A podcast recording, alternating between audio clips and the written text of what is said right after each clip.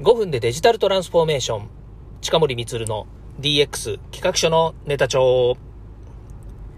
こんにちは。近森光です。今日も DX してますか？デジタルトランスフォーメーションで変化をつけたいあなたにお届けする DX 推進ラジオです。AI、IoT 生産性向上新規ビジネスひらめきアイディア社会課題解決など手軽に使えるネタ帳として公開しています。身近な話題をほぼ毎日配信してますので、ビビーと感じたら Twitter、Facebook でいいねやフォローをお願いいたします。さて、えー、DX 企画書のネタ帳、えー、今日も始めていきたいと思います。はい、えー、パーソナリティ、パーソナリティなんですかね、えー、音声配信者の近森光です。改めてどうぞよろしくお願いいたします。えー、今日はですね、情報の扱い方、情報の捉え方っていうことについてですね、ちょっとざっくりした話なんですけれども、えー、情報って何だろうっていうことについてですね、お話ししたいなというふうに思います。えっ、ー、とですね、今日は土曜日、うん、そうそう、お盆休み中の土曜日なので、本当はね、えっ、ー、と、ね、ブラックデビルと過ごすブラックな週末っていう話をしたいんですけれども、まあね、もういつもこうやってるようにですね、ブラックに話そうと思ってね、なかなかブラックには話せないし、で、平日のね、こう、昼間に喋っているような内容と、大体丸かぶりなんですよね。だからね、週末だからどうこうとか、ブラックを喋ろうとかってね、もう、ね、こう言ってはいるけれども、なかなかそうならないっていう自分がいます。ということで、え普通に喋ります。ただ、えやっぱりね、少しちょっとブラックめに喋ろうかなというふうに思ったりもしています。えっ、ー、とね、情報、ざくっと情報って言いました。情報っていうとね、あの DX 文脈でいくとね、やっぱりデジタルに関連する情報みたいなところでいくと、まあ、デジタル情報であったりとか、アナログを、えー、デジタル化したものとかですね、まあ、そういう情報っていうのを捉えられますよね。えー、一般的にはという話になるんですけれども、で、私たちもね、あの、普段、こう、デジタルみたいなところで話していくと、例えばデータ分析とかね、昨今の AI とか、まあ、生成 AI っていうとね、ちょっとまた趣違って、どちらかというとデータ利用っていうよりも、えっ、ー、と、そうですね、その、活用って言った方がいいですよね。まあ、利用の先の活用っていうところに、まあ、視点がある、まあ、重きを置いているようなところが、えー、どうも、こうね、私の身の回りにもありますからそういう意味ではそのデータ分析っていうところとはちょっと違う、えー、まあ、視点で見ているところがありますよね、まあ、そうすると IoT、AI っていうですねこう、えー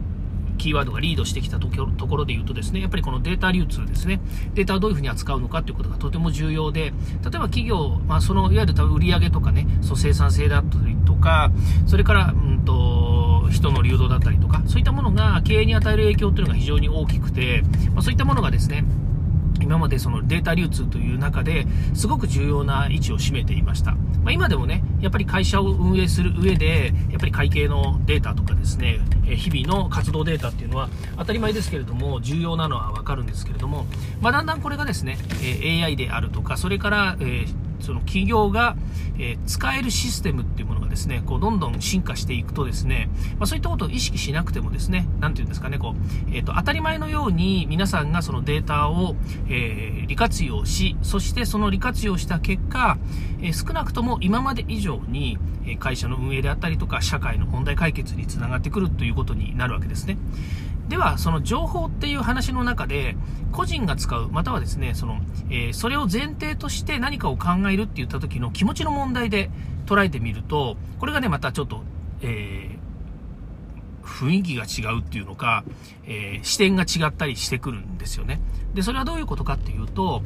例えばの話、日本っていう国に対する情報っていうことなんですけど、未だ私にとってみれば日本っていうのは世界の中で、やっぱりね、ずっとリードしている国であると。リードしている国っていうのは、例えば経済的にも、それから、えー、そうですね、その社会的にもリードしている国だろうっていうふうにずっと思ってるわけですね。で、これは先入観とか直感とかっていう話ではなくてね、もう先日お話した先入観直感の話ではなくて、えそうであった時代のいい時の日本っていうものをやっぱり知っているというかね、えそう思っている。まあだから、よく思おうとしているっていう部分があるわけですね。実態としては違いますよ。その GDP の問題であるとか、それから、えー、ね、その子供の少子化の、えー、解決の問題であるとか、まあいろんなね、こう、えっ、ー、と、数値で表されるデータを見るにつけ、例えば国際競争力っていうところでの、えっ、と、例えばね、その、えー、なんでしょうね、その、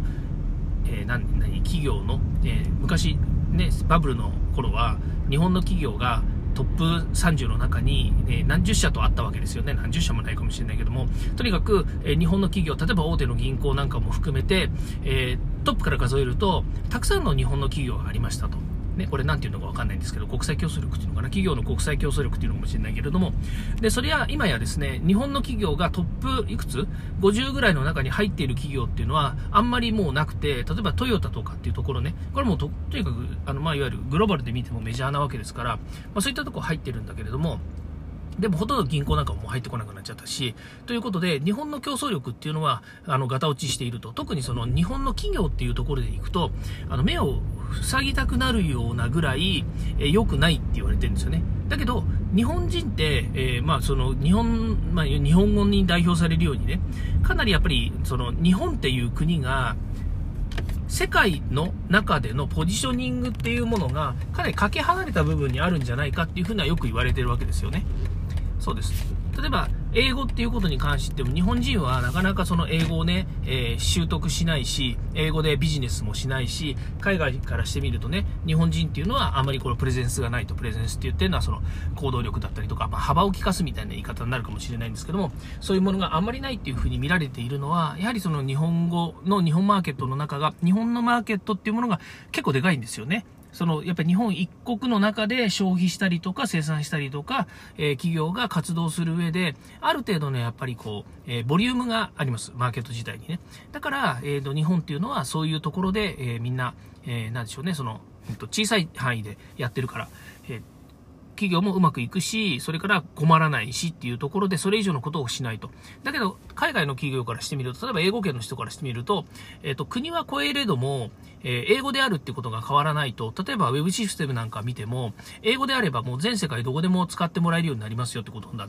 るわけですよね。で、日本でも英語の、英語でのシステムっていうのを、そのまま使おうと思ったら、使えなくないですけれども、やっぱり日本語の壁っていうのがあって、えー、それ相応には使うにはやっぱりハードルがあるっていうふうにみんな見てしまういますよね。やっぱり日本語でね、ね、こう読んでなんか理解をしたりとかっていうのをサクサクできるようになれば、当然だけどいいっていうことになるわけですけれども、やっぱりそういった言語の壁っていうのはすごく大きくなるわけですね。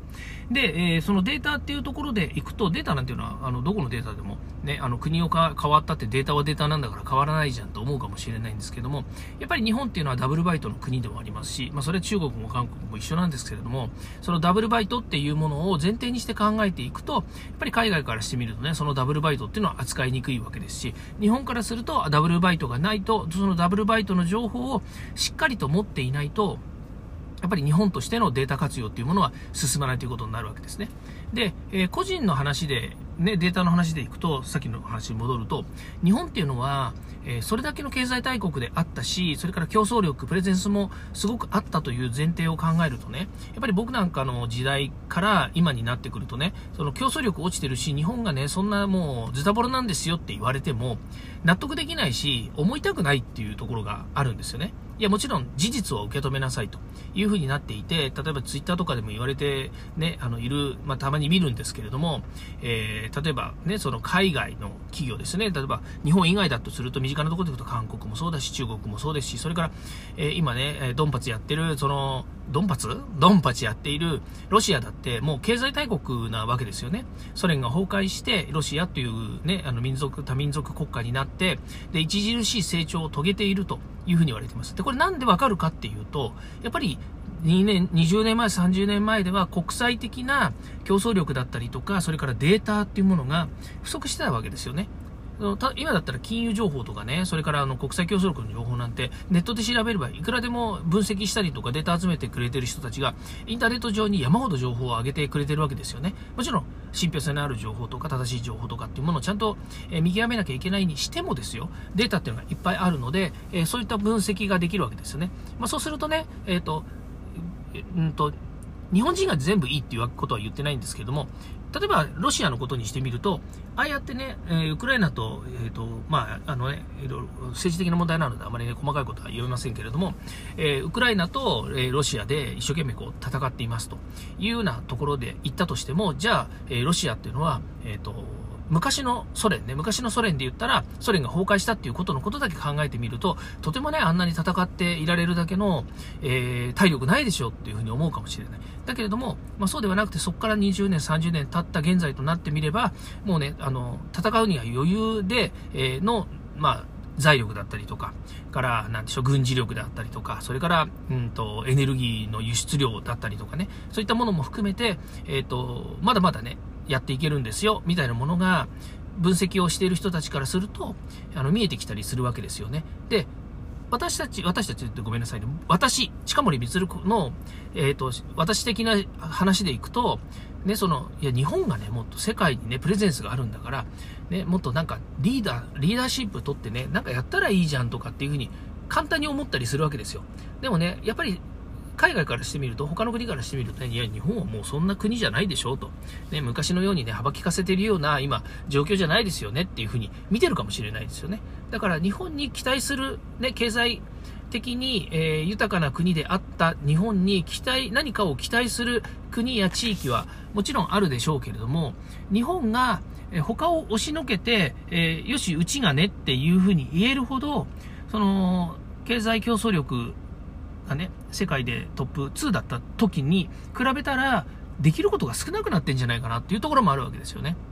まあもちろんです。国内を見てみればね、いろんな問題があったりとか、それから、えー、ね、あの、もうこの、なんでしょう、ブーの時代って言われてるようにですね、本当にあの、ね、来年はどうなるか分かりませんと、ね、このこの間だってコロナがあってね、えー、随分とやっぱり日本の国内でも打撃を受けてるわけですね。もちろん全世界で打撃を受けてますけれども、そこでのね、やっぱりこう、いろんな問題点、えー、課題っていうものが、未だ解決してない部分もありますよね。まあ、それはね、一つには外貨獲得っていう問題があってね、まあ、今回、えー、中国がね、あのなんでしょうね、旅行客を、えー、日本にも送り込めるっていうことになったので、多分これからどんどん上がってくると思うんですよね、中国から来る人たち。で、中国の外貨獲得ってね、日本で言えば、あの、お金を使ってくれるっていうふうに言うわけですけれども、昔はそんなことしなくても、日本はお金をいっぱい持ってたわけですよね。外貨獲得できてた国だったんですよ。で、それだって、いや、そ、それはね、為替の問題だってなんだりとかってありましたよねとかって、ね、そういうふうにな、言えば、いろんな問題とか、その時の環境っていうのがあるので、もちろんね、あの、えー、プロの人たちや専門家の人たちからしてみるとね、いや、そうじゃないんだよっていうこともあると思うんですよ。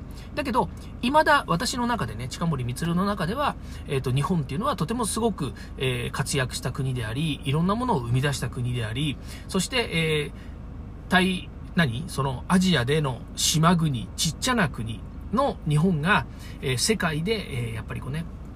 注目される、えジャパニーズナンバーワンって言われてるような国であったっていうことを諦めきれないというかね、未だそういうふうに思っているっていう事実もあるわけですよ。まあ、どっかしらでね、やっぱりね、いや、あの、頭叩かれてね、えー、そうじゃないんだって言われて、あーって思うかもしれないし、もうすでに自分は気づいてるんだけれども、そう思いたくないっていう話なのかもしれないんだけれども、やっぱりね、そういうことを思っています。ただ、それとデータとはやっぱり違うわけですよね。ごめんなさい。そういう意味じゃない。えっ、と、データはそういうふうに証明をされていて、自分はそうではないって思っているんだけれども、じゃあ会社の事業であるとか、えー、のはうちだけじゃないですよね。あの、社会全体が事業を見るときに何をもって、えー、ビジネスをするのかってやっぱりデータなわけですよね。うん。いやもうデータは悪いしね、日本はね、もうどうしようもないけれども、やっぱり昔ね、良かったんだから、やりゃできるでしょ、みたいなことは誰も言わないし、私も言うつもりも全然ないんですよね。そこはやっぱりデータ経営になるし、データとして、え、どうするかっていうことをやっぱりやらなければいけない。さっきの話のように、英語で、やっぱり、あの、海外で何かをするんだったら、やっぱりまず英語で出さなきゃいけないよねっていうふうに思った時に、いやいや、日本ってみんなから注目されてるし、えー、親日家も多いんだから、日本語でいいでしょなんて、そんなバカな話じゃないですよね。うん。そこなんですよね。そういった部分では、そのデータっていうものをね、しっかりと捉えて、えビジネスや経営や本当の意味で、えー、自分たちの活動の基本にするっていう時代にもうなっている。で、そのデータっていうのは、えー、なぜそれが瞬時に取れたりとか、皆さんが活用できるようになってるかっていうと、やっぱりインターネット社会の、え、ことがあってに、インターネット社会になって、そのデータ、今ですね、データ流通が盛んにあり、そして、えー、生成 AI とかを、え使ってでも、えデータの収集分析というものが、まあ、手軽になってきているということがすごく重要になってるわけですよね。で、ここで問題です。問題ですというか、ここでもう一つ、あの、えー話があるのは、それは私たちだけ使えるわけじゃないってことなんですよね。全世界誰でも、どなたでもあまねく、え同じ情報をみんなが活用できるということなんですよね。で、先ほど日本語、英語の話はしましたけれども、今、英語は、あの、例えばブラウザーとかね、そういった翻訳エンジンとかも使えば、いくらでも日本語で、えー、日本語に変換して見ることができます。データをね、変換するっていうのは、ちょっとね、語弊があるんだけれども、でも、その、どんなデータがあるのかとかね、えー、海外のサイトを、じゃあ日本で、えーと、使ってみようとかっていうことになっても、割と、あの、ブラウザーベースであれば、えー、自動翻訳してくれてね、見えたりするわけですよ。まあ、そういうことをね、やっぱりしながらでも、えー、少しずつ日本人がね、やっぱりこう、えー皆さん、皆さんってのは世界のみんなと同じレベルに今いる。一世の背でみんな同じレベルでいる。一世、あのデータは